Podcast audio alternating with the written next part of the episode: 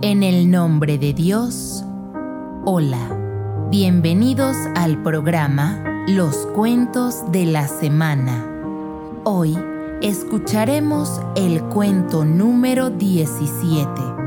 En efecto, hemos estado compartiendo con ustedes 17 sábados consecutivos. Muchas gracias por todos sus mensajes. Hasta el día de hoy, Fátima TV ha producido cerca de 100 podcasts sobre diversos temas. Pueden visitarnos y escucharlos en fatimatv.es. Así también, Fátima TV ha diseñado un programa especial para producciones en forma de podcast.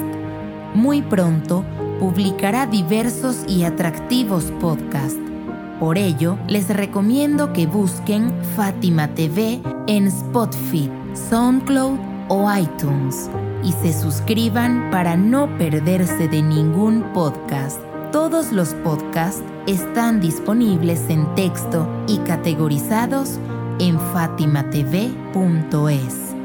Ahora escuchemos la historia de esta semana. Malik Espada de las espadas.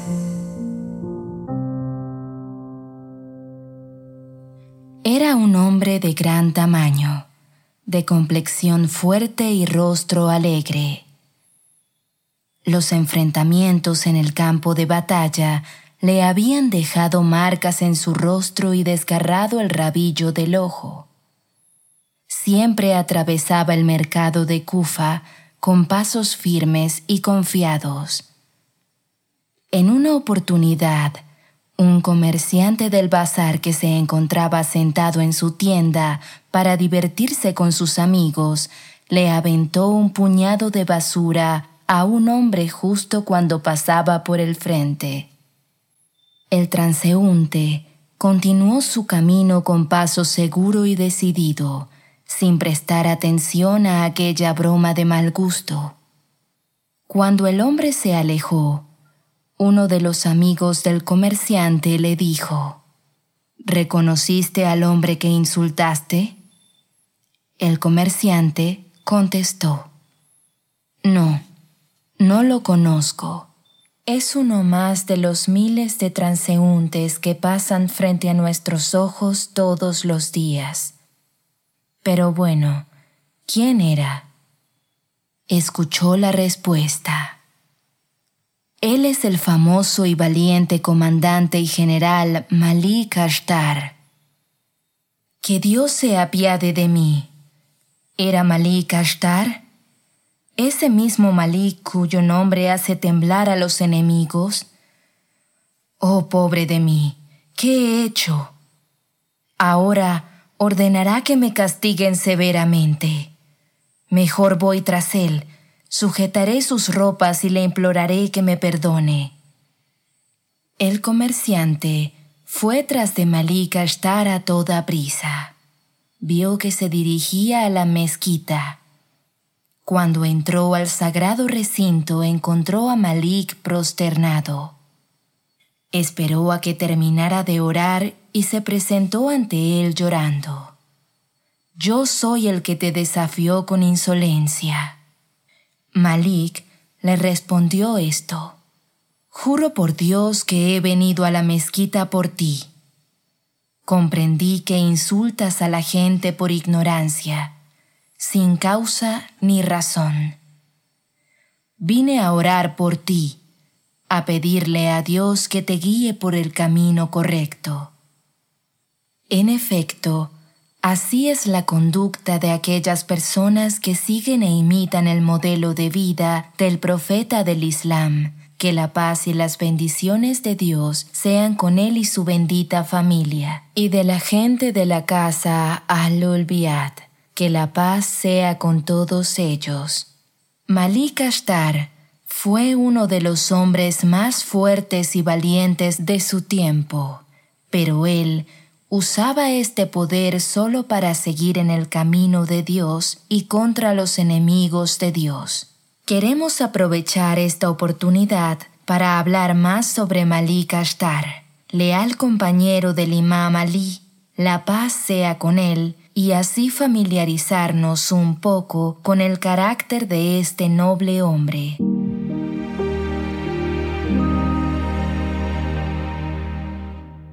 Malik ibn Haris, conocido como Malik Ashtar, fue uno de los compañeros del imam Ali, la paz sea con él, y uno de los poderosos líderes de Irak y de los comandantes del ejército del imam Ali. El imam lo designó como el gobernador de Egipto, pero fue martirizado antes de llegar a ese territorio. El famoso tratado de Malik Ashtar es una carta que el imam Ali le escribió luego de nombrarlo gobernador. La fecha de su nacimiento se desconoce, pero según los registros históricos, él creció en Yemen y emigró de allí cuando tenía 12 años. Era uno de los líderes de su tribu. Se estableció en Kufa, donde tuvo una numerosa descendencia. Siempre trataba de acompañar al imam Ali. Malik fue quien mató a Muhammad ibn Tala, en la batalla de Yamal. Por esta y otras actuaciones heroicas, todos los historiadores musulmanes lo han elogiado por sus acciones.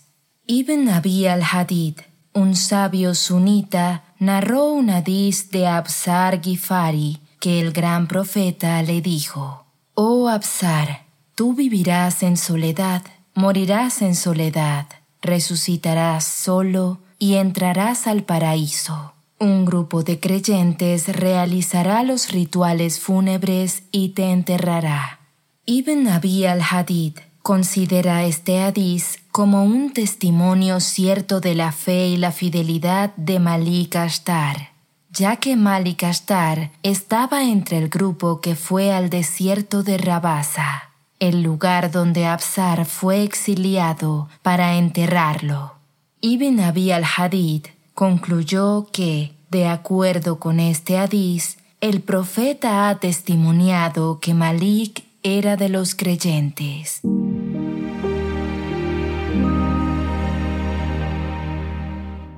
Hablaremos del honorable Absar con más detalle en otro podcast. Aquí solo comentaremos acerca de su muerte, que también está relacionada con Malik Ashtar. El profeta de Dios había predicho este evento 23 años antes, y ya era el momento de que sucediera. Absar, este honorable hombre que fue exiliado Al-Rabatad por decir la verdad e invitar a la justicia y equidad, poco a poco perdió las fuerzas corporales y cayó enfermo. Estaba pasando por los últimos minutos de su vida. Su esposa miraba su rostro radiante y lloraba amargamente mientras secaba las gotas de sudor de la frente de Absar. Este le preguntó, ¿Por qué lloras? La mujer respondió, Lloro porque te vas a morir y no tengo con qué amortajarte. Una expresión de tristeza apareció en los labios de Absar y dijo, Cálmate, no llores. En una ocasión, cuando estaba junto a un grupo de compañeros en presencia del profeta, la paz y las bendiciones de Dios sean para él y su familia. Este honorable se volvió hacia nosotros y dijo, Uno de vosotros morirá en uno de los desiertos, solo y lejos de la gente del mundo, y un grupo de creyentes lo enterrará. Todos los que nos encontrábamos en esa reunión han muerto entre la gente o en el pueblo, y ahora no queda vivo nadie más que yo. Estoy seguro de que soy la persona de la que el profeta informó. Después de mi muerte, siéntate en el camino de los peregrinos de Irak. No pasará mucho tiempo hasta que un grupo de creyentes venga. Infórmales de mi muerte. Su esposa exclamó, La caravana ya ha pasado. Absar exclamó, Ten cuidado en el camino. Juro por Dios que no miento, ni tampoco he escuchado una mentira. Dijo esto y falleció. Absar tenía razón cuando dijo que avanzaba hacia allá una caravana de musulmanes entre la que se encontraban grandes personalidades, tales como Abdullah ibn Masud, Huir ibn Uday y Malik Ashtar. Cuando estos estaban por llegar, divisaron a lo lejos una escena extraña. Vieron un cuerpo que parecía estar sin vida al costado de la carretera y junto a éste una mujer y un niño llorando. De inmediato, Abdullah agitó las riendas de su cabalgadura hacia aquellas personas. La caravana lo siguió. Al llegar al sitio, Abdullah supo que se trataba de Absar y de que había fallecido. Desmontó para acercarse aún más sus ojos se posaron en el noble rostro de su amigo y hermano en el Islam y sintió una profunda tristeza. Luego se colocó detrás para sujetar la cabeza de Absar y recordando lo dicho por el profeta del Islam en la batalla de Tabuk, dijo, El profeta del Islam dijo la verdad, que tú te irías solo, morirías solo y te levantarías de la tumba. Entonces Abdullah ibn Masud oró frente a su cuerpo y procedieron a enterrarlo entre todos. Cuando finalizó el entierro, Malik Ashtar se colocó junto a la tumba y dijo, Dios mío, este es Absar, compañero del profeta, que te adoró durante toda la vida y luchó en tu camino contra los politeístas y nunca cambió de método ni sendero por seguir la religión de la verdad. Pero al luchar de palabra y corazón contra la corrupción y lo prohibido, fue perseguido, privado, humillado, desterrado y finalmente murió solo en la tierra del exilio.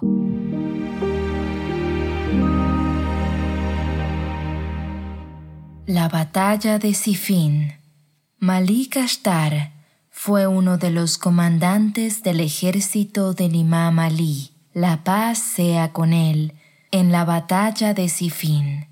Él logró avanzar y llegar al campamento de Muawiyah, pero cuando la victoria del ejército del imam estaba muy cerca, Muawiyah utilizó un truco.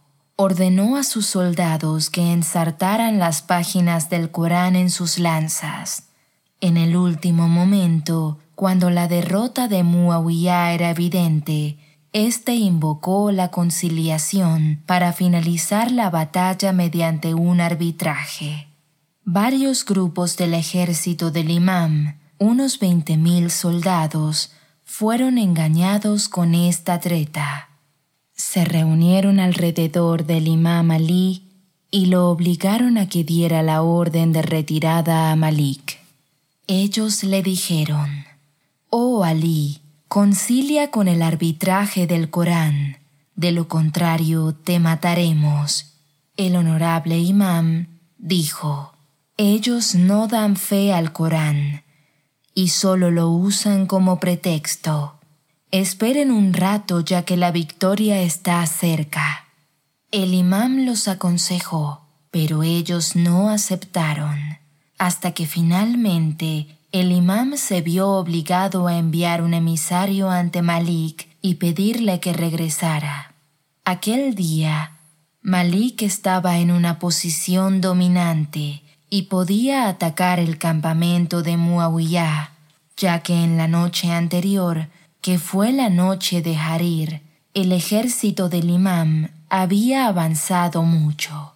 Él contestó al emisario del imam, en este momento no puedo retirarme, ya que espero que Dios nos dé la victoria.